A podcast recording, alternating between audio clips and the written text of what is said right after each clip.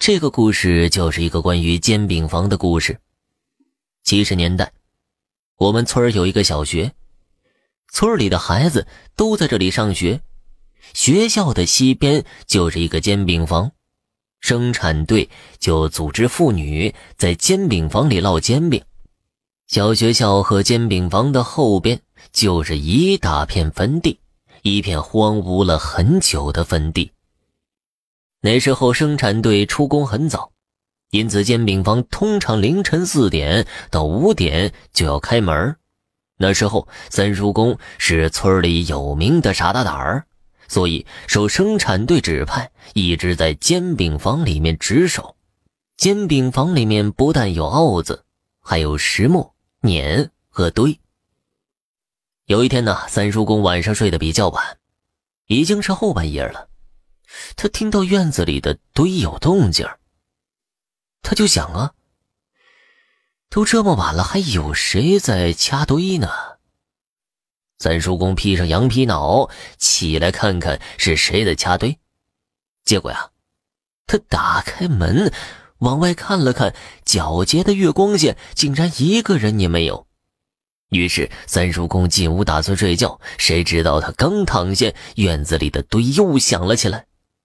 三叔公再次出去看，月光变得朦胧起来，有淡淡的雾和一丝阴凉的风，他还是没有一个人影这时，三叔公有些害怕了。回屋之后，不管外面再有什么异响，都没有出门看。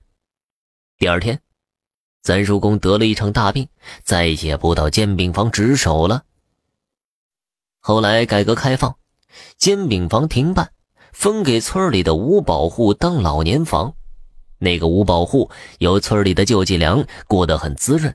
但是自从住进煎饼房，身体就一天比一天差，不到两个月就吊死在煎饼房的房梁上。煎饼房东边的小学校现在早就停办了，不过小学里面也发生过一件很奇异的事情：当年村里的小学学校学生很少。老师也是村里的民办教师，白天上课，晚上回家，倒是也没有什么奇怪的事情发生。后来，村里来了一个公办教师，家离村的小学比较远，就住在学校一间放杂物的房间里。但是啊，没住几天就搬了出去，住到我们村的一户人家家里。后来听那户人家说呀，这老师住进去的第一天晚上就做了一个梦，梦见一个穿着红色衣服的女人坐到他的床头在梳头。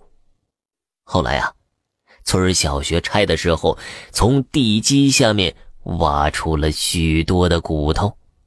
听老人说呀，学校和煎饼房其实啊就建在荒坟之上。许多年过去了。